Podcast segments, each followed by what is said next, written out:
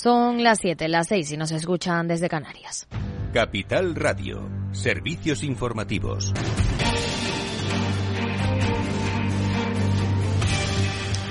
¿Qué tal? Muy buenas tardes. Los precios de la vivienda bajarán, aunque no igualarán el desplome visto ya en las compraventas, que pueden ascender a un 30% a finales de este año. Así lo considera el Banco de España, que cree que la escasez de obra nueva, los altos costes de los materiales o la capacidad de compra que conserva aún un sector de potenciales compradores impedirán que haya reducciones sustantivas. Precisamente hoy el gobernador del Banco de España, Pablo Hernández de Cos, ha señalado que la economía española es poco productiva y existe un déficit de capacidad capacidad de convergencia con el respeto de países europeos en la renta per cápita, que se sitúa un 17% por debajo de la Unión Europea. La productividad es más reducida y la tasa de paro más elevada.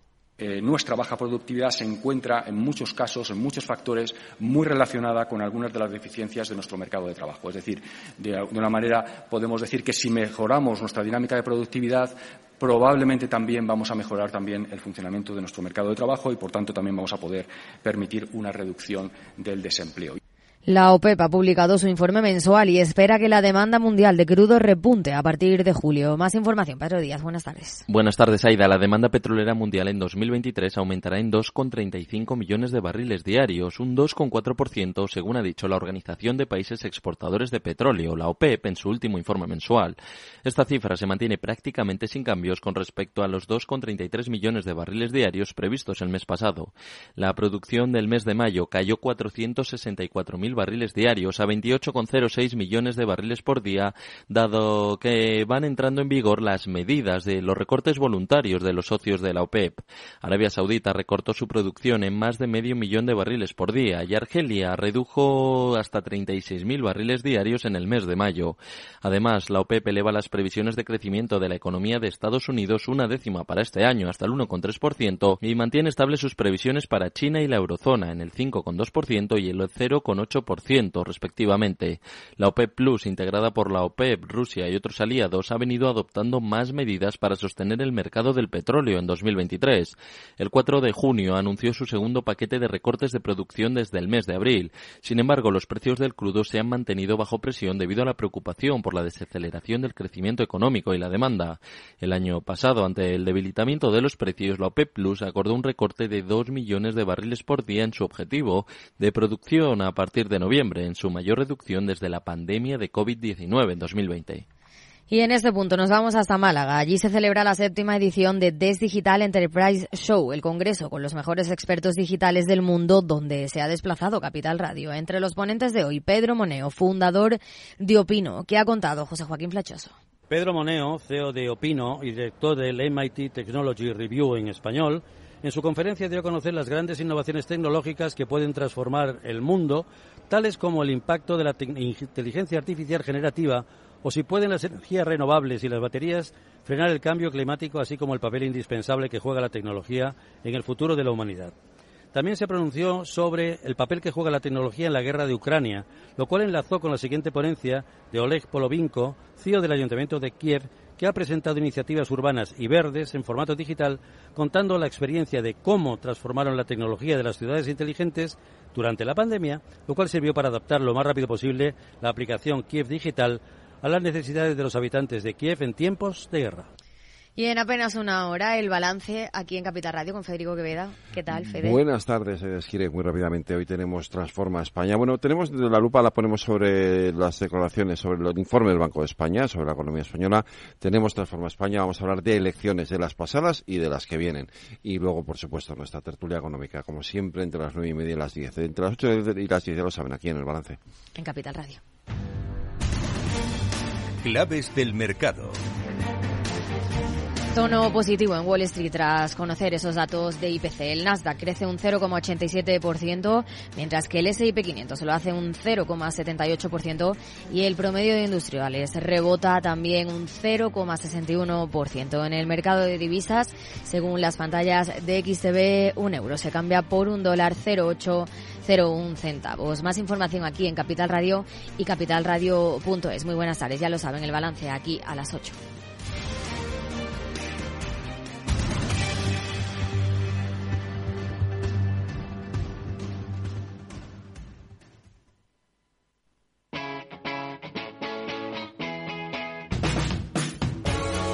Capital Radio.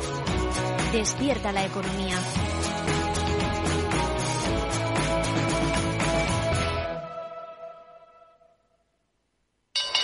¿Te interesa la bolsa? Compra y vende acciones o ETF sin comisiones hasta 100.000 euros al mes. ¿Has oído bien? Sin comisiones. Más de 550.000 clientes ya confían en XTB. Abre tu cuenta totalmente online. Un broker, muchas posibilidades. XTB.com. A partir de 100.000 euros al mes, comisión del 0,2%, mínimo 10 euros. Invertir implica riesgos. Si quieres conocer mejor las empresas con las que trabajas, empieza por Informa.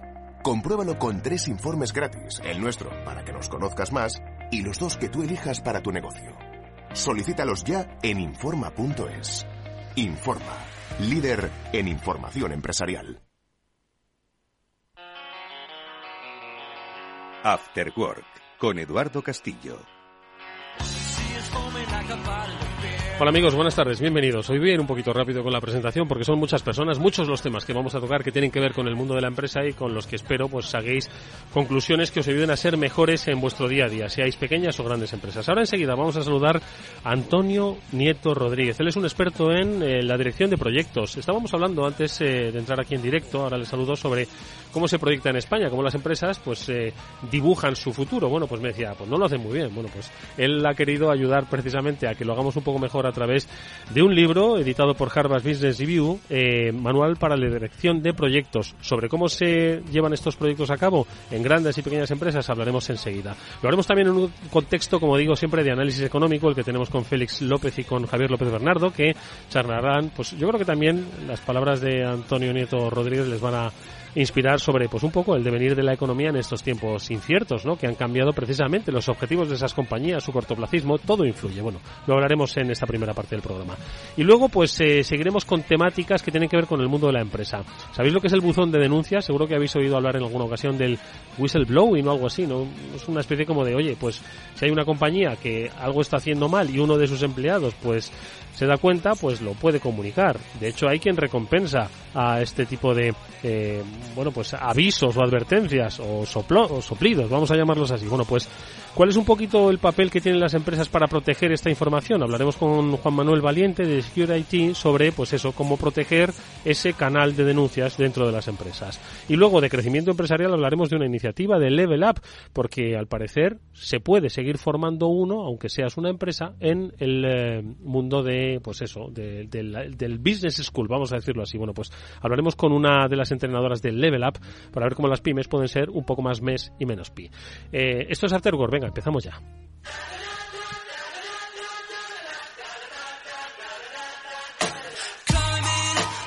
Con Félix López, con eh, Javier López Bernardo vamos a charlar un largo y tendido. Ya le saludo. Félix, ¿cómo estás? Buenas tardes.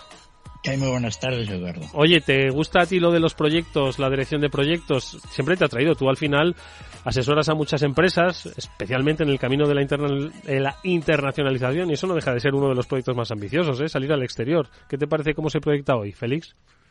en el caso del sector exterior, bien.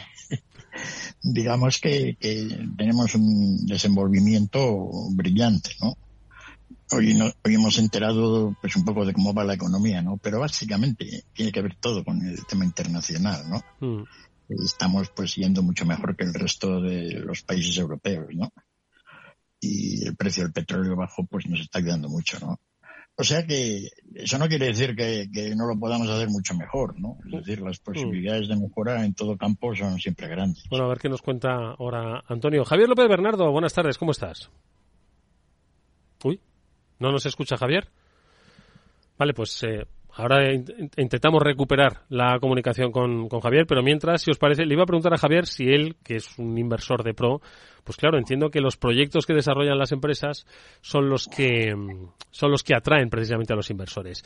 ¿Se proyecta bien? Bueno, pues es algo que se ha preguntado con una amplia experiencia profesional Antonio Nieto Rodríguez eh, y de ahí ha salido pues este interesantísimo trabajo manual para la dirección de proyectos. Todo lo que necesitas saber para definir, dirigir y patrocinar proyectos de éxito. Nada menos que la Harvard Business Review pues le ha editado este libro. Antonio, ¿qué tal? Buenas tardes, bienvenido. Hola Edu, un placer estar aquí con vosotros. Igualmente. Oye, eh, bueno, voy a reproducirlo si me permites lo que me decías ahí fuera. Pues es que no hacemos buenos proyectos, o no, o no dirigimos, quizás son buenos proyectos, pero los hacemos mal.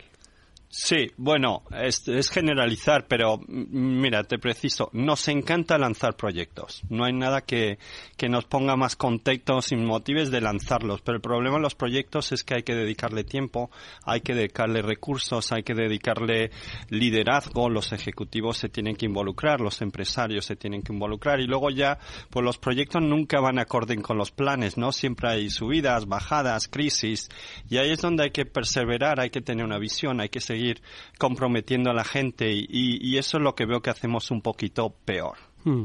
Oye, porque el proyecto, antes también hablábamos de que al final es la gasolina pues para el escenario futuro de las compañías, ¿no? Eh, al final, el desarrollar proyectos es lo que te va a poner en un estadio siguiente, ¿no? Eh, por lo tanto, ¿cuál es un poco el papel del proyecto o de los proyectos en lo que es eh, los entornos empresariales?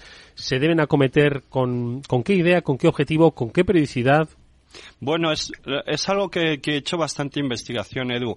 El tema de los proyectos es algo que se considera un poco táctico, ¿no? En las empresas. Mola más hablar de innovación, de estrategia, de expansión y, y todos estos temas que, que, suenan mucho mejor y los proyectos siempre ha sido una un prioridad un poco más baja, ¿no? Se habla más de, de, otros temas, pero luego si lo miras en detalle, las empresas sobreviven por los proyectos. Las empresas se, tienen éxito a medio y largo plazo por haber seleccionado buenos proyectos y involucrado ahí, dedicarle tiempo, capital y, foco para, para ejecutarlos. Hay miles de ejemplos de, de, este, de este tipo de proyectos que han cambiado una industria, ¿no? Acabamos de ver lo que pasó con Apple y sus y su Vision eh, Pro y, yo estoy seguro que este proyecto lo ha analizado y tienes todos los elementos de, de, éxito. O sea que es algo lo que decías tú, Edo, es el futuro de las empresas y yo creo que no le dedicamos eh, el tiempo necesario a trabajar en ello. Sin embargo, fíjate, has puesto de ejemplo a Apple, ¿no? Apple tiene en el mercado varios proyectos eh, ya desarrollados y exitosos que le están dando la vida y lo que le permite, bueno, pues seguir desarrollando otros proyectos que pueden permitirse el lujo de que vayan mejor o que vayan peor, ¿no? Sin embargo, hay otras empresas, también me lo comentaban, ¿no? Pues que quizás no tienen ni ese músculo, ni ese colchón, ni ese tiempo y necesitan acortar el periodo para el desarrollo de proyectos y además hacerlo con cierto grado de éxito. Entonces, supongo que, en fin, hay que diferentes enfoques y diferentes planteamientos, ¿no? Y el problema es que vamos a un mundo que está que está mucho más proyectizado. Eh, yo eh, lo que ves en, la investigación es que en cuanto eh, se implementa una inteligencia artificial robots, es esto lo que se lleva la parte operativa de las empresas, pequeñas, grandes, medianas. ¿Y qué es lo que queda? Yo hablo con directores de empresas y me dicen, mi objetivo es que las operaciones, el día a día, lo haga todo un, un robot y un ordenador. ¿Para qué quiero gente trabajando en, en trabajos rutinarios, no? ¿Para qué queremos gente en un, en un, en un área que no produce tanto valor?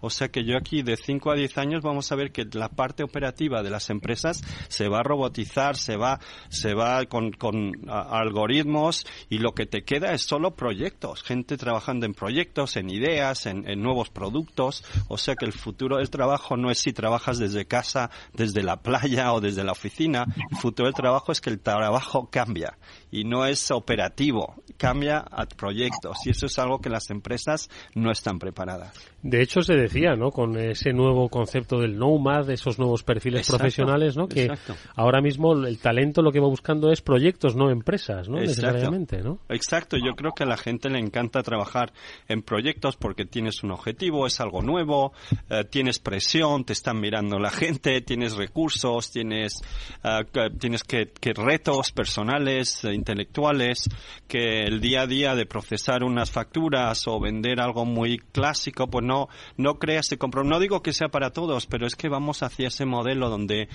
yo la visión cuando me hablo con, con, en foros internacionales, me dicen, ¿cómo ves el futuro del trabajo? Yo digo, mira, vamos a ser todos como, como conductores de Uber. Igual tú trabajas para una empresa grande como Vodafone, como, como Sanofi, pero tú vas a elegir, los empleados van a elegir dónde quieren trabajar, no va a haber jerarquías, vas a ver, cada empleado va a elegir, yo quiero trabajar en este proyecto seis meses, luego me cambio al siguiente, o sea que todas las jerarquías, todos los, roles de, de, de, trabajo, todo va a, ser, va a desaparecer. O sea que, como dices tú, tú vas a elegir el proyecto que quieres trabajar y puede ser en tu empresa y de ahí moverte. Yo creo que va a generar mucho, mucho, mucho valor porque cuando la gente se elige dónde trabajar, trabaja con muchas más ganas. Y yo creo que la mayoría de la gente hoy en día no elige dónde trabajar, no eligen qué proyectos trabajan, les dicen dónde tienen que trabajar y eso ya de por sí crea una, una, una partida de los proyectos bastante floja, ¿no? Si,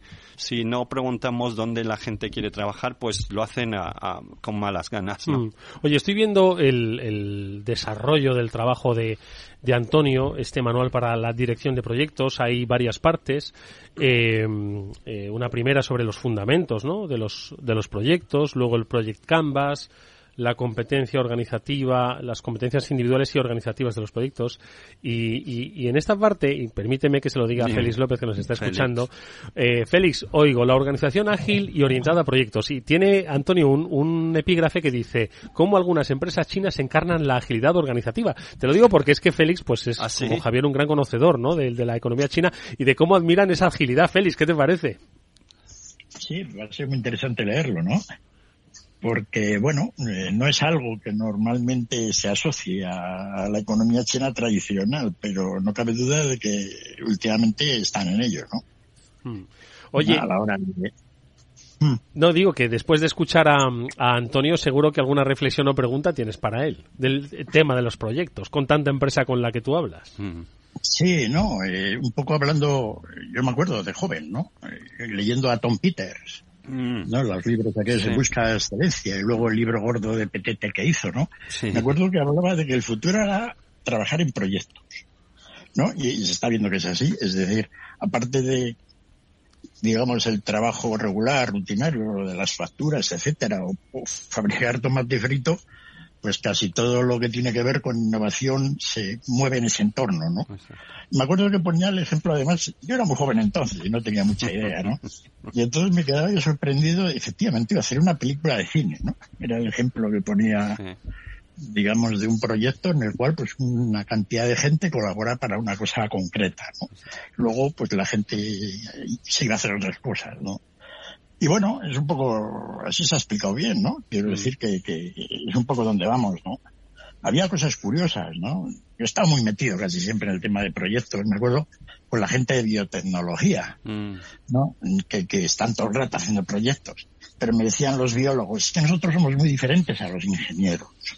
No nos harían falta ingenieros para ayudarnos a gerenciar o a dirigir mejor los proyectos que realizamos. Porque somos otro tipo de personas. Y efectivamente, ¿no? O sea, que hay un campo y efectivamente esto va más. Claro, pero es que fíjate, dice en otro de los, de los epígrafes ¿no? que tiene Antonio en su libro, dice el propósito de la inversión, los beneficios. Dice, ¿por qué vamos a hacer el proyecto? ¿Cuánto? ¿Y qué beneficios? Es decir, que, eso es fundamental, sobre todo identificar, ¿no? O sea, ¿por qué queremos hacer este proyecto? ¿Qué es lo que queremos conseguir, ¿no? Para nuestra empresa. No volvernos locos, porque yo creo que ahora mismo hay un entorno de ruido. Félix ha mencionado varias palabras, innovación, digitalización, eh, transformación, agilidad. Hay mucho ruido, yo creo, ¿no? Entonces yo creo que es importante también ser un poquito eh, impermeable a ese, a ese ruido y saber para qué hacemos un proyecto, ¿no? Claro, claro. Y, luego no es solo saber que lo, por qué lo hacemos y, no solamente el aspecto financiero, Edu, pero uno ah, me encanta, he estudiado mucho Apple y algunas de estas empresas y Apple, la idea del el, primer iPhone, que es uno de los proyectos más espectaculares que estudié en mi vida, y habré estudiado 5.000 o 6.000, la idea de, crear un, teléfono smart de estos, ¿no? Se, se, le compartió con Steve Jobs en el 2001. Y Steve dijo, genial idea, pero no vamos a lanzar un proyecto porque estamos focalizados en el iTunes, en el iPod, ¿no? Esa es la batalla que tenemos que ganar pero creamos un pequeño equipo para conocer un poco la industria, para desarrollar la tecnología internamente, conocimiento, porque nunca hemos creado un teléfono.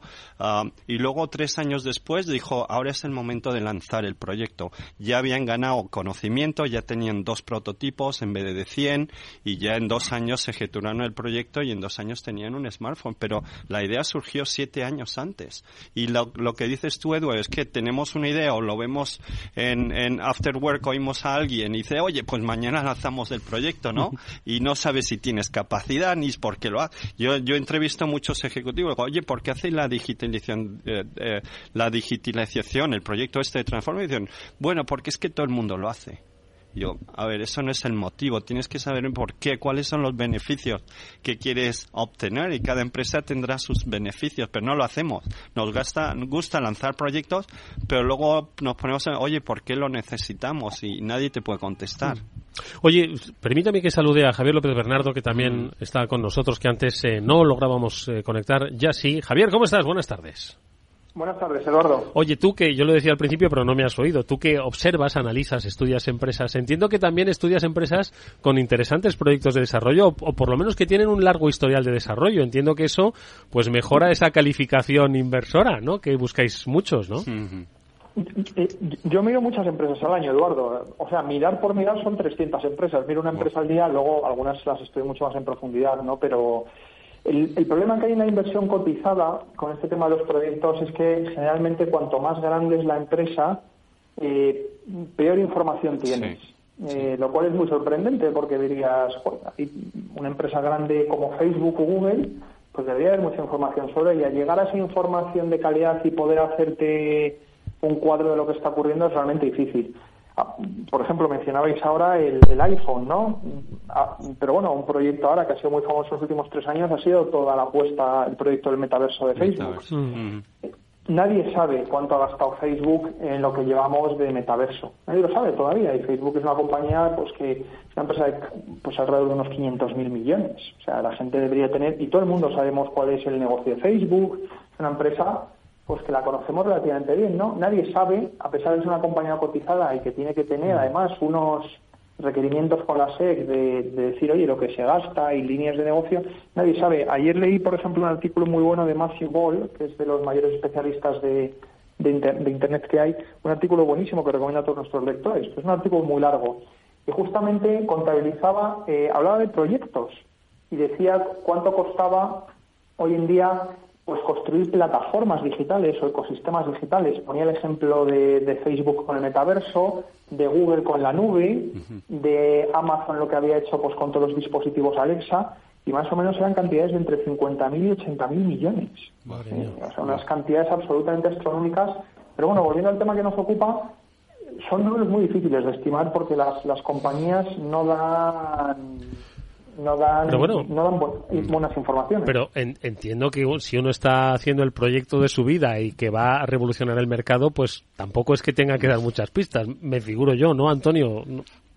Hay un poco de, o bastante de acuerdo con Javier, uh, poca transparencia a nivel de proyectos. Es algo o es estratégico, como dices tú, Edu, y no queremos, no queremos compartirlo. Luego está el tema que es muy incierto, ¿no? No sabemos si vamos a conseguir, no sabemos si los números son exactos. Hay una excepción uh, que me gustaría comentaros, Javier, tú que está en este mundo, el tema de la transformación del medio ambiente, ¿no? Es algo que, que yo he estado bastante involucrado y es algo que los inversores, analistas financieros, los, los accionistas han forzado en las empresas y hoy en día es de los pocos sectores, la sostenibilidad, donde sí se requiere a las empresas de, de informar sobre los proyectos, ¿no? Y, oye, tú has, tú has prometido son objetivos para el 2030, ¿qué proyectos estás haciendo, no? ¿Cómo va eso? O sea que ha, ha habido un cambio en, el nivel de, inversores y de, de, fondos de inversión que, que, que, que, yo espero que esto no se quede en la sostenibilidad, pero que avance en,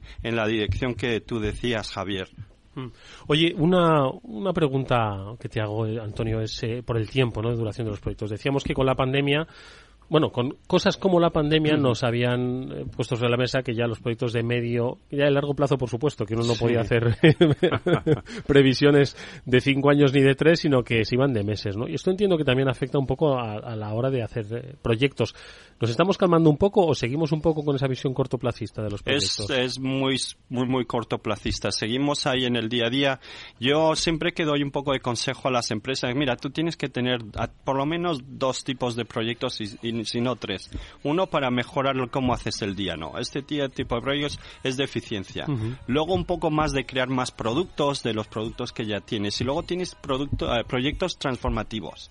Esto es mirar al futuro, mirar de manera mm, con mucha innovación y estos proyectos probablemente fracasen, pero la idea, el proceso te va a llevar al siguiente nivel. Y eso si no tienes proyectos de largo plazo, tienes un problema si tienes todos tus proyectos en el corto plazo, hay un problema de sobrevivencia, ¿no? La, empresa no va a sobrevivir. O sea que es algo que, que, aconsejo. Divide tus proyectos en tres y mira que pongas 60% en el día a día de los proyectos, 30% y por lo menos un 10% en innovación, largo plazo, transformación. Bueno, pues si esto os ha hecho que os hagáis preguntas sobre cómo estáis dirigiendo vuestra compañía hacia el futuro, igual la respuesta la encontráis en este manual para la dirección de proyectos realizado por Antonio Nieto Rodríguez, editado por Harvard Business Review y que tiene muy buenísima pinta para todos aquellos que queréis saber pues dónde poner a vuestra empresa mañana. Antonio, te agradecemos mucho que hayas estado con nosotros estos minutos. Te volveremos a ver por este programa, estoy seguro. Muchas gracias, enhorabuena por este trabajo y hasta muy pronto. Gracias a ti, Edu, a vosotros. Un placer.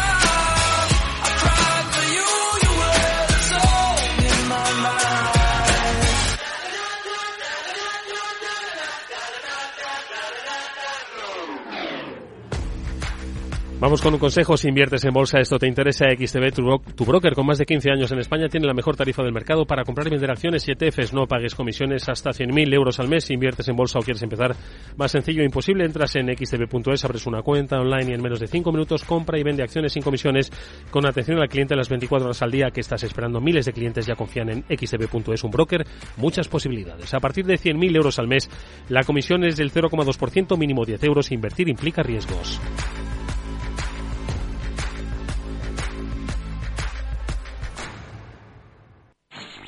En Capital Radio te mantenemos económicamente informado desde que amanece. Son las 7 de la mañana, hora central europea, las 6 de la mañana en Canarias. Aquí comienza Capital, la bolsa y la vida. Haciendo algún break en el camino. Enseguida, hora trading la hora más golfa de los mercados.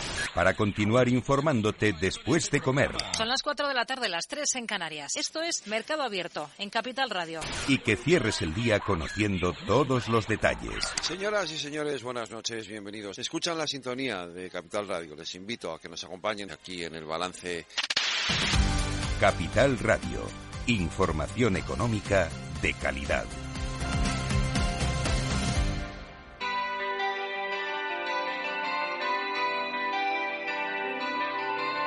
Después del trabajo, After Work, con Eduardo Castillo, Capital Radio.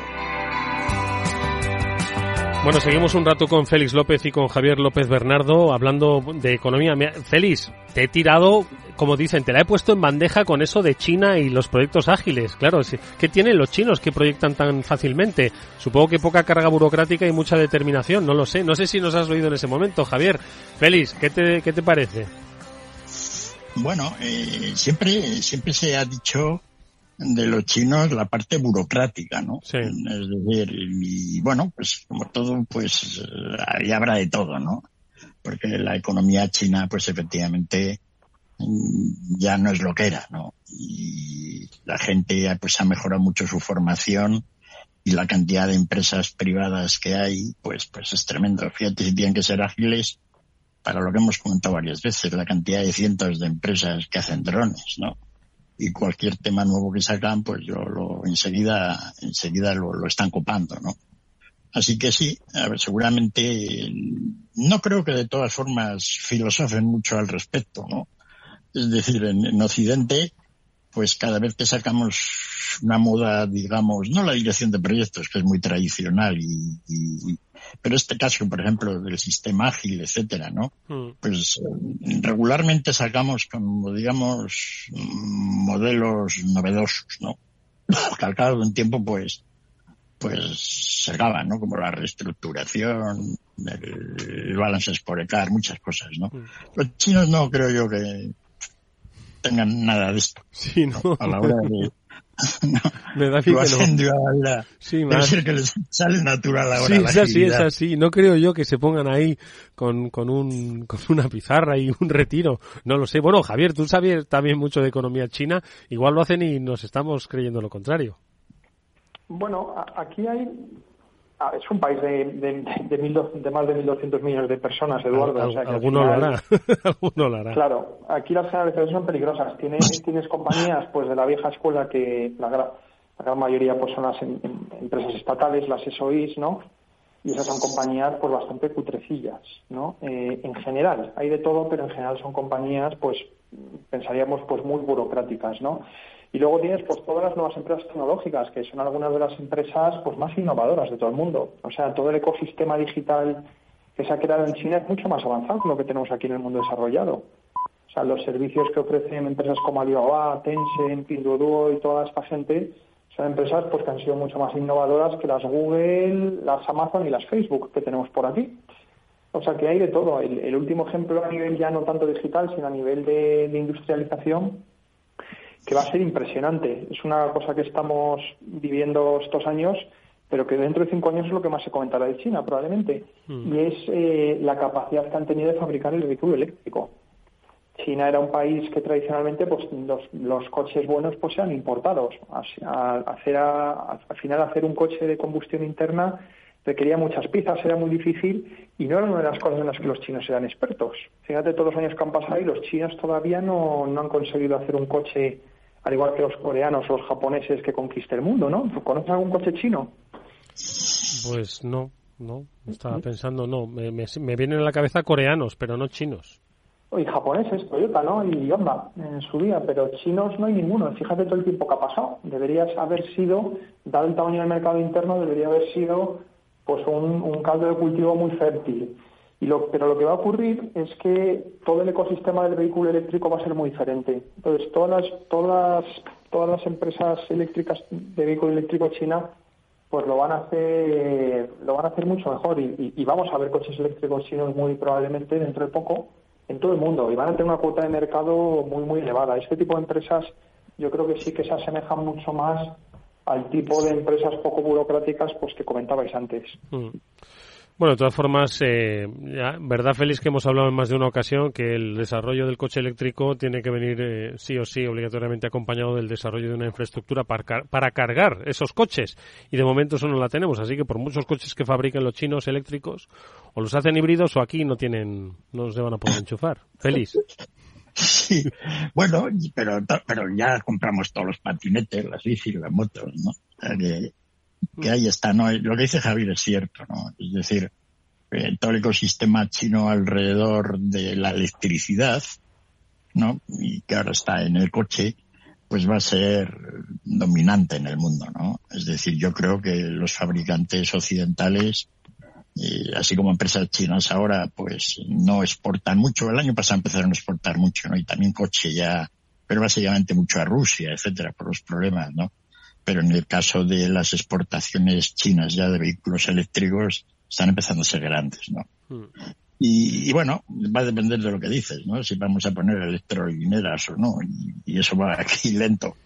Y eso de alguna manera efectivamente limitará la capacidad de los fabricantes chinos de, de hacer estas cosas, pero, pero es así, ¿no? Es decir, China pues está, está con problemas ahora, ¿no? Porque todo el mundo tiene problemas, pero, pero a nivel del desarrollo tecnológico y los proyectos que deben estar que están planteándose en China no tienen nada que ver con los proyectos que eh, eso que comentábamos antes de, de, de, pues de, una parte del negocio mirar hacia un futuro un poco más lejano pues yo creo que allí está mucho más desarrollado que por aquí no mm, mm. entre otras cosas porque lo pueden hacer es decir en China eh, pues se plantea uno hacer parques de energía solar, como comentábamos la semana pasada, hace dos semanas, y entonces, fíjate, hace un mes hablábamos que China había hecho 30, 30, 30 gigavatios de capacidad de energía solar en los primeros tres meses, ¿no? Pues ya lleva, eh, en los seis meses va a hacer 60, ¿no? Es decir que eso sí que son proyectos, ¿no? La capacidad de generar proyectos y hacerlos en China está muy por encima de lo que, y como son los que lo hacen, pues son los que están acumulando conocimiento sobre ello. ¿no? Así que, bien, bueno, está bien aprender, ¿no? De lo que hagan y, veremos, ¿no? Sí. Oye, pues eh, nada, unos minutillos más. Hoy os voy a despedir un poquito antes eh, y preguntarle a Javier, ya que tenías lecturas ahí guardadas, que fíjate, coincidentes con el tema de los proyectos, seguro que tienes alguna otra lectura que ha llamado tu atención y que quieres compartir con nosotros. Lectura o reflexión, Javier, siempre bienvenidas ambas. Bueno, y hoy más que lectura, pues ya para quedarnos en China y, y no movernos mucho y no marear a nuestros oyentes, Eduardo, bueno, comentar un poco pues el estado de la economía china, ¿no? Eh, este, esta semana han salido bastantes noticias, bueno, primero de que la economía se está ralentizando y nosotros, sobre, yo, yo creo que sobre todo quería hoy reflexionar un poco sobre el delicado estado mm, en el que están las finanzas de los gobiernos locales chinos. Hmm. ¿De acuerdo? Que yo creo que... Que siempre han estado así un poco de aquella manera, ¿no? En los últimos tiempos, ¿o qué? Efectivamente, siempre llevan, pues desde que llevamos hablando de este tema, desde el año 2015, si no recuerdo mal, sobre la economía china, pues, pero yo creo que cada vez ya, según va pasando el tiempo, está siendo cada vez más evidente que son el eslabón débil de la cadena. O sea, todo el sistema de naipes chino que han construido, al igual que hemos hablado de la capacidad que tienen de generar proyectos y de, todas, y de todos estos temas micro y del coche eléctrico, no hay que olvidar que la economía a nivel macroeconómico eh, tiene unos desafíos que son bestiales. ¿De acuerdo? No es que solo sean bestiales, eran bestiales en el año 2015 y ahora lo son más. Ahora lo son más porque los niveles de deuda que, alcanza la economía china desde los últimos 7-8 años, pues es que no han parado de aumentar. Eh, entonces, claro, pues es lo que tenían hace siete años, pero más. Y hay muchas instituciones dentro de todo ese conglomerado de, relaciones económicas en China, pues los gobiernos locales, de acuerdo, que, ya lo llevamos hablando el último año, que, recuerdas bien, ¿no? Que pues decías que estaban tan frágiles. eh, eh, ten en cuenta que estos apenas tienen ingresos, los, go- los gobiernos locales en China. Si ellos, ellos- en China ellos vivían de precios de la tierra cada vez más elevados y de irlos vendiendo y de ir mm, pues viviendo esas plusvalías, por así decirlo. En el momento en que ya no hay compradores de suelo, porque todas las inmobiliarias están como están, que ya sabemos cómo están, que están en una situación muy crítica, pues claro, los gobiernos locales ahora están empezando a pedir cada vez más ayuda a Pekín. Esto tiene dos, tiene dos ramificaciones y con esto ya acabo. La primera es lo que decía, pues bueno, volúmenes de deuda, pues que eso habrá que reestructurarlo y habrá que ver de dónde se saca el dinero, porque los inversores, eh, tanto chinos como internacionales, que estén inver- in- invertidos en estos gobiernos locales, van a perder mucho dinero, probablemente todo, en muchos casos. Y, la, ramificación dos, que es más importante, no solo para los chinos, sino para toda la economía internacional, es que durante los últimos años una gran parte de todos los esfuerzos de- del volumen de inversión que quería hacer Pekín estaban eh, canalizados a través de los gobiernos locales. Eh, entonces, si los gobiernos locales ahora no pueden invertir, pues Pekín no puede decir, oye, es que ahora la economía va un poco mal, vamos a invertir para mantener tasas de crecimiento del PIB del 5 o 6%, porque ahora los gobiernos locales ya no tienen financiación para invertir, ¿no? Entonces va a tener unas implicaciones muy grandes en toda la economía china, no es simplemente pues que el gobierno hay de una región montañosa de Mongolia interior, ¿no? Pues vaya a quebrar. El problema es que el canal de transmisión que tenía Pekín para acelerar la actividad o desacelerarla cuando quisiese, pues básicamente y con estos niveles de deuda está roto ahora mismo. Bueno, pues eh, ahí tenemos el foco. Yo creo que muy interesante, como siempre, las reflexiones, sobre todo cuando se trata de China, ese gran país económico con una crisis eh, mundial que no acaba de llegar, pero que, el día que llegue Félix Javier vamos a tener que prepararnos y que bueno vienen siendo señales de un de un de una forma, ¿no? De, de evolución económica que yo creo que también, por supuesto, hay que tener en la mesa si es que queremos por lo menos darle cierta visión geoestratégica a la a la economía. Bueno, pues hoy lo dicho, hoy os despido un poco antes, como siempre agradeciéndoos que hayáis estado con nosotros estos minutos. Seguiremos, por supuesto, hablando en este After Work de las cosas que están por venir. Y Félix, a ver si pasa alguna cosilla más, que llevamos tres semanas un poco con el dique seco de noticia sin gran titular. Pero bueno, eh, no, no quiero decir que sea un gran titular negativo, pero que algo tendrá que pasar. Así que, si te parece, esperamos y lo comentamos, ¿vale? De acuerdo. Gracias, Bueno, Javier. gracias. Gracias, Félix. Un fuerte abrazo. Adiós, adiós.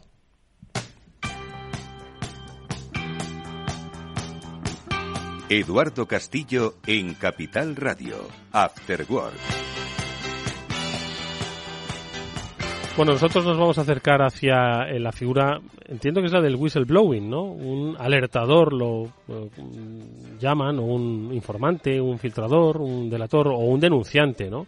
¿Por qué? Pues porque hay eh, compañías, bueno, pues que no, no cumplen la normativa en sus actuaciones y hay trabajadores que desde dentro lo están viendo y quieren denunciarlo, pero esos quieren hacerlo de una manera pues, eh, pues segura, protegida su identidad y sobre todo pues que, que no tenga consecuencias eh, laborales ni legales para él en el futuro o para ella, el informante eh, anónimo sobre todo. Bueno, pues de este canal de denuncias es de lo que queremos hablar con Juan Manuel Valiente, que es responsable del área jurídica de Secure IT, porque eh, al parecer la ley les protege, la ley les eh, permite de alguna forma, vamos, les obliga a las compañías a tener canales eh, seguros de, de denuncia, eh, sobre todo para que pues esas infracciones eh, normativas de las leyes pues que permitan, como digo, este este un escenario seguro para el informante.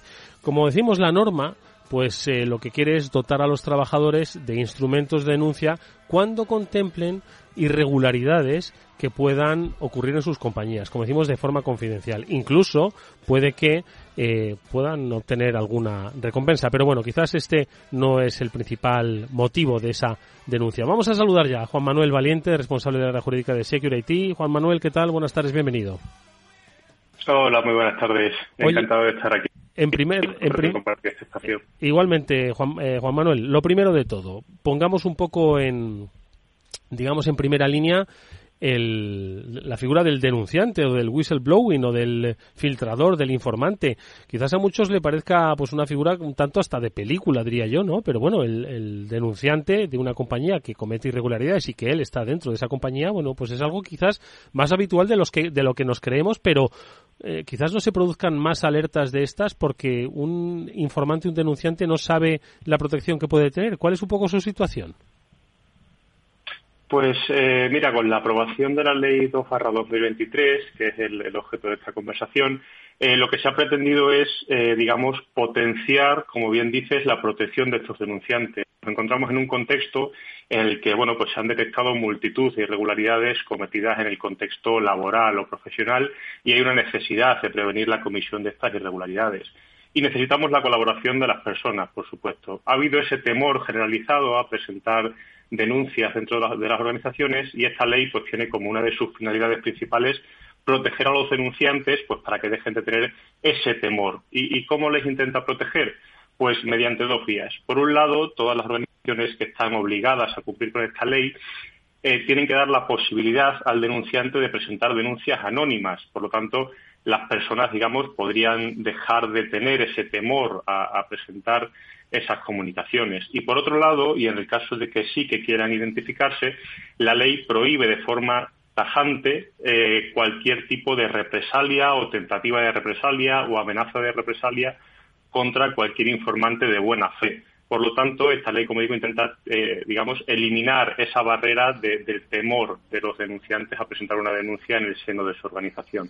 Oye, Juan Manuel, de la misma forma, aquí hablamos, por ejemplo, mucho de protección de datos y del delegado de protección de datos, ¿no? Que tenían que tener las compañías. Bueno, pues ese canal de denuncias la tienen que tener las empresas. ¿Qué empresas las tienen que tener? Todas, las grandes, las pequeñas, las que tienen unas operaciones determinadas. ¿Cuál es un poquito la figura de, o digamos un poco la, la adaptación de ese canal, o la adaptación de la ley, básicamente? ¿Quiénes deben incorporarla?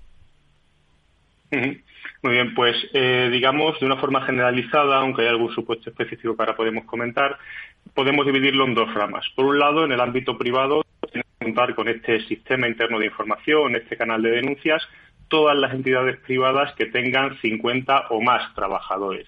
Y luego eh, tenemos la otra rama, digamos, que todo el sector público tiene la obligación legal también de cumplir con esta normativa independientemente del número de integrantes del organismo público, así como los partidos políticos y sus, y sus asociaciones. Hmm. Y de alguna forma, ¿cómo se puede implementar? ¿O quién es un poco el responsable? ¿El área de recursos humanos? ¿El área de legal de esa compañía? Eh, ¿Cuál es un poco la manera en la que pues alguien que pues vea irregularidades en su empresa y lo quiera poner en conocimiento de las autoridades puede hacerlo? ¿Cómo se implementa? Porque entiendo que esto no debe ser ni fácil ni se debe conocer, ¿no? Ni mucho menos, hombre, hay que contar lo ideal con asesoramiento especializado en la materia porque la normativa no solo te obliga a contar con un canal de denuncias y ya está. La normativa establece obligaciones muy específicas, tanto de, creación eh, digamos, de un ecosistema adecuado mediante el nombramiento de un responsable del sistema interno de información, que además no puede ser cualquiera. Tiene que ser un directivo de la entidad, tiene que tener un rol de directivo. Hay supuestos específicos o algún tipo de excepción, pero la regla general es que sea un directivo. Hay que contar con una política del sistema interno de información, con un procedimiento de gestión de las comunicaciones que se reciban. Hay que incluir determinada información en la página web corporativa. Por lo tanto, como digo, no es solo, digamos, poner un correo electrónico o implantar un formulario en la página web para gestionar cualquier comunicación que entre, sino que, como digo, hay que crear todos esos mecanismos que rodean y que redundan en esa protección del denunciante y que tenga información relacionada con cómo funciona el, canal de denuncias, cuáles son los mecanismos que su organización ha puesto a su disposición para protegerle, cómo puede presentar una denuncia anónima, cómo se va a tramitar la comunicación desde que se recibe hasta que se cierra el expediente. Por lo tanto, como digo, eh, no solo es crear un de denuncias, sino que hay que tener en cuenta otros muchos requisitos que establece la normativa. Y como bien decías anteriormente, no nos olvidemos de las obligaciones en materia de protección de datos. Esta ley, debido a la sensibilidad que tiene la información que se va a tratar en este tipo de sistemas, hace especial hincapié en diferentes artículos a todas las obligaciones que tenemos en materia de protección de datos específicas de estos sistemas internos de información que tampoco son nada sencillas. Por lo tanto, como digo, hay que tener muchas cuestiones en cuenta. Oye, una última cuestión te quiero preguntar, Juan Manuel. Eh, ¿Hay muchas uh, denuncias? ¿Se producen? Porque no llegan a la opinión pública. Es un poco cuando hablamos de si se producen muchos incidentes informáticos. Oye, no, no se sabe y no llegan, ¿no? Entonces, mm, ¿crees que esto va a favorecer pues que haya muchas más denuncias? Eh, hay las son bueno, suficientes, no lo sé, ¿no? Pero no sé si, si somos una sociedad económica muy dada a la denuncia interna, no sé si la anglosajona lo es, lo es más. ¿Cómo se ve esto? Pues mira, la, el mundo anglosajón, desde luego, hay mucha más, digamos, proactividad a presentar denuncias dentro de las organizaciones. En el ámbito, digamos, eh, latino, en nuestro caso en España, quizá bastante menos. Y ahí creo que, que, ese ha sido uno de los motivos por los que ha sido necesario crear esta ley. Hasta la fecha ya diferentes eh, legislaciones nacionales, entre ellas la española, pues contaba con sistemas de prevención del delito, donde también uno de sus requisitos era crear un canal de denuncias, pero eran, digamos, eh, no era obligatorio para las entidades, era una potestad y cada empresa podía decidir si lo implantaba o no. Y esta ley viene a suplir eh, esta circunstancia y hacer que sea obligatorio para muchas entidades y no solo, como digo, la creación del canal de denuncias, sino la implantación de todos esos mecanismos de protección del denunciante, tanto por la posibilidad de presentar denuncias anónimas como por la parte de la prohibición de represalias, que es lo que, que con ello intentan potenciar mm. que se pueda, digamos, que las personas eliminen esa barrera ¿no? del temor que comentábamos antes y se animen a denunciar cuando tengan conocimiento de cualquier tipo de irregularidad. Muy interesante, la verdad es que el tema del que seguro que oiremos hablar con más frecuencia es una cuestión de cultura, de cultura empresarial, tarde o temprano la tendrán que implantar. Juan Manuel Valiente es eh, responsable del área jurídica de Security, nos ha acompañado, nos ha explicado, nos ha ilustrado en este tema del canal de denuncias del whistleblowing. Gracias, Juan Manuel. Hasta muy pronto. Muchas gracias. Buena tarde. Hasta luego. Nuestro invitado hablaba de que esta obligación la tienen las compañías mayores de 50 empleados. Las menores, bueno, seguro que tienen otro tipo de obligaciones, pero a esas menores les gustaría ser mayores, que es una de las grandes preguntas que siempre hemos tenido. Bueno, grandes preguntas, no, grandes preocupaciones. Hay mucha pyme en España, pero que no acaba de crecer, ¿no? En Alemania las empresas eh, pequeñas y medianas no son tan pequeñas y medianas como en España. Bueno, pues de esto es de lo que se quiere encargar una nueva iniciativa, eh, Level Up que lo que pretende es ayudar mediante formación pues a todas esas pymes a que crezcan un poco, a que se profesionalicen, a ir un poquito más allá, que sean más ambiciosos. ¿no? De este concepto de Level Up, que hace unos pocos días en Madrid juntó pues a millares de emprendedores y pymes, ¿no? con la idea de conocer cuáles serían esas herramientas, vamos a hablar con nuestra siguiente y última invitada, con Anaís Atobrao, que es trainer de Level Up sobre crecimiento empresarial. Anaís, ¿qué tal? Buenas tardes, bienvenida. Buenas tardes, Eduardo. ¿Qué, tal? Encantado de saludarte, de que estés con nosotros. Oye, ¿por qué las pymes no quieren ser un poco más grandes? Parece que se conforman, ¿no? Siendo, eh, teniendo 49 empleados y pudiendo... Bueno, la realidad no es que se conformen. Yo, sinceramente, el tiempo que llevo acompañando a, este, a, estas, a estos valientes, por así decirlo, eh, la verdad es que hay mucho miedo detrás. Hay, hay mucho miedo y mucho desconocimiento. Mm. Pero entonces eso, ¿cómo se quita el miedo? Bueno, pues eh, yo creo que dando un paso adelante, ¿no? Que es lo que hacemos todos en el pasillo oscuro. Y desconocimiento, bueno, pues adquiriéndolo, ¿no? Y eso es un poco lo que se propone desde Level Up, ¿no? Dándoles herramientas. ¿Qué es lo que se propone? Darles una formación ahora que vuelvan a estudiar. ¿Cuál es un poco esa propuesta, Anaís?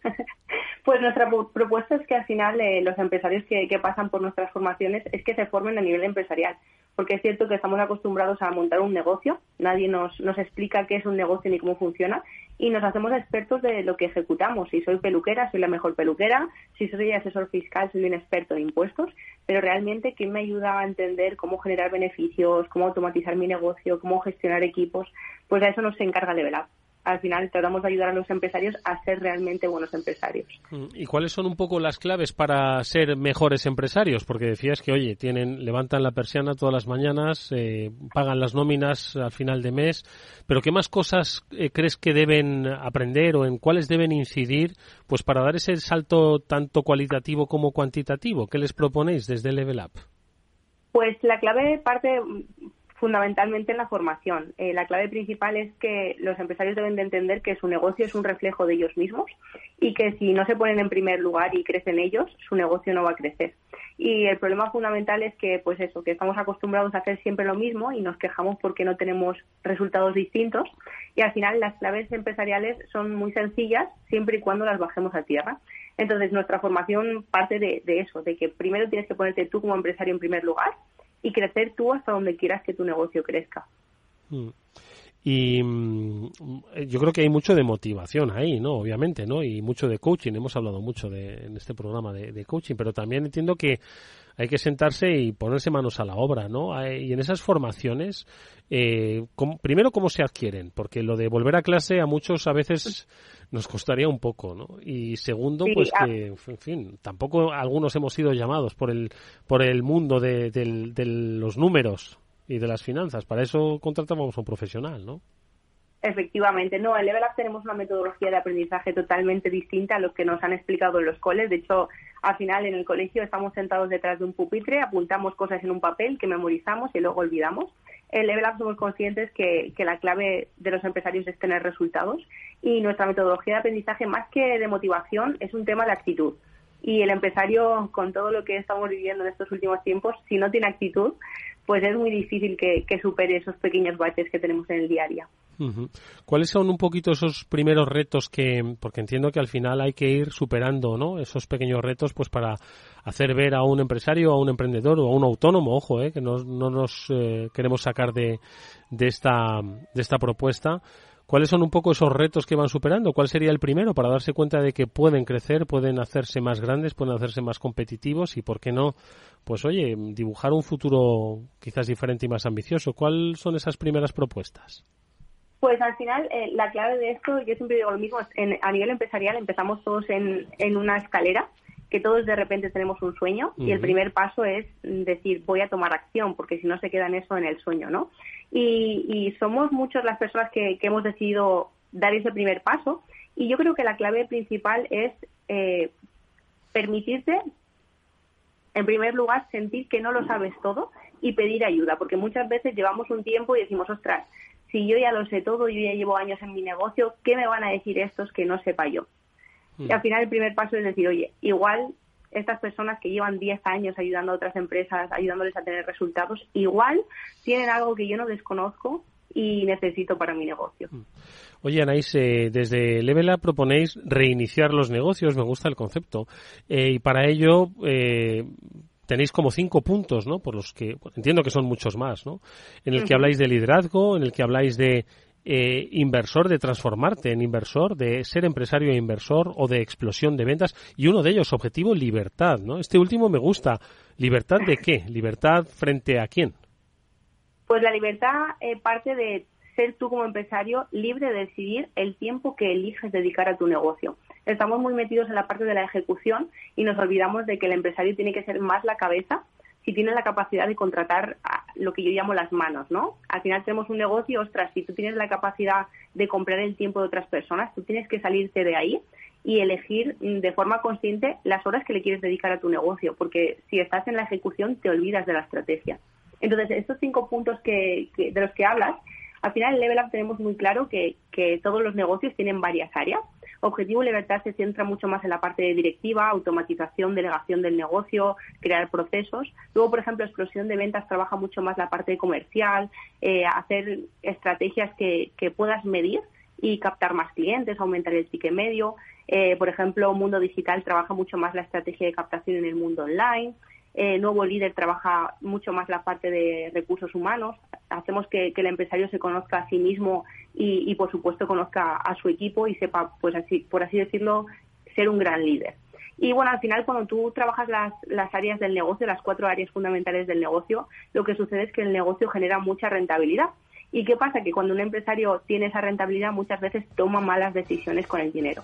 Y nuestra propuesta, que, para mí es la, guinda del pastel, yo que soy economista y una apasionada de las finanzas, la guinda del pastel es, wow, cuando mi negocio está generando rentabilidad, ¿qué hago? Pues tengo que aprender a invertir.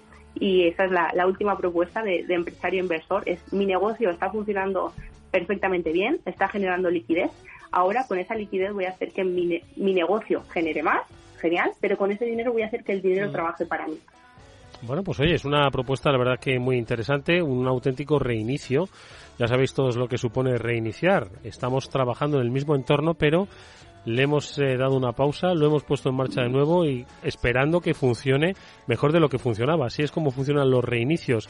Bueno, pues es la propuesta de Level Up. Una de sus entrenadoras, una de sus profesoras, Anaís Satobrau, nos ha contado esa filosofía. Os invitamos a que la exploréis. Luego ya vosotros decidiréis si queréis ir pues al siguiente al siguiente nivel. Anaís, gracias por haber estado en este After Work. Mucha suerte para el futuro y para esos acompañamientos que ofrecéis. Muchas gracias a ti. Hasta muy pronto.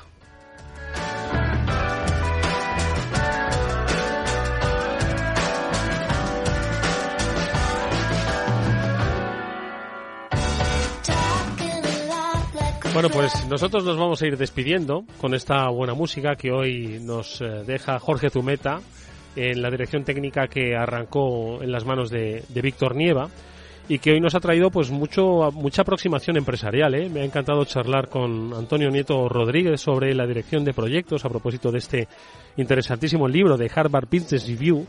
Estoy seguro de que Antonio vendrá por aquí nuevamente a contarnos casos de éxito, a ver si nos inspira, a ver si os inspira para la dirección de proyectos que son al fin y al cabo los que, como digo, tienen que poner a vuestra empresa en el siguiente eh, estadio de su, de su historia futura. Bueno, pues de proyectos hemos hablado con Félix, con Javier, también de China, de implementación, de las preocupaciones, y luego del tema del whistleblowing, ¿no? de los canales de denuncia. Son interesantísimos ¿no? los, los temas. Cualquiera pensaría, ¿no? Si tiene un denunciante en su empresa. Bueno, si lo piensas, piensas si es que estás haciendo todos los... Eh, procesos de una manera ética, legal y correcta. Pero también ha sido una interesantísima aproximación. Y luego este último, el de crecer, la verdad es que es una asignatura pendiente, ¿eh? el de hacer que las pymes crezcan un poquito más, por miedo y desconocimiento, decía nuestra invitada. Bueno, pues a ver si se nos va un poquito el miedo, pero bueno, que con los tiempos que hemos vivido, cualquiera diseña algo para, para mañana, ¿verdad? En fin, os lo hemos propuesto en Afterword, pero luego la decisión es vuestra, ¿eh? Nosotros os lo exponemos y vosotros tomáis la decisión que mejor os parezca si es que os ha resultado interesante. Amigos, nos vamos, venga, con un poquito de esta suave música. Hasta mañana que volveremos a las 19 horas aquí en la sintonía de Capital Radio. Adiós.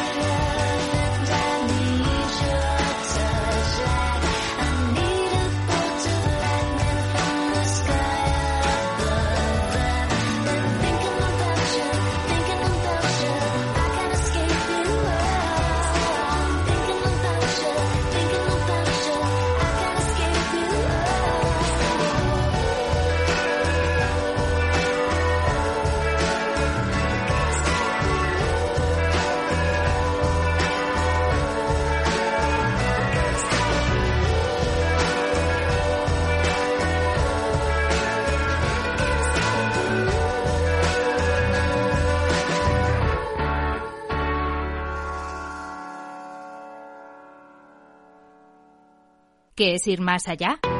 Con Arval podrás llegar donde te propongas de la forma más sostenible y desplazarte como y cuando necesites con una oferta de renting sostenible, segura y conectada. Y preocuparte solo de conducir porque nosotros nos ocupamos del resto. Arval, la transición energética arranca aquí. Más información en arval.es.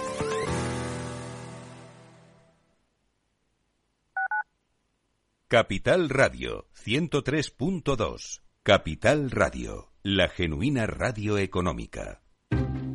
Inversión inmobiliaria acompaña al mercado inmobiliario en este nuevo ciclo. Todos los jueves de 10.30 a 13 horas, el inversor encontrará las claves para realizar su mejor inversión. La mañana de los jueves en Capital Radio tomamos el pulso al sector inmobiliario. Noticias, análisis de mercado y debates donde los protagonistas del sector podrán contar en primera persona los retos a los que se enfrenta el ladrillo. Inversión inmobiliaria pone la voz al sector inmobiliario.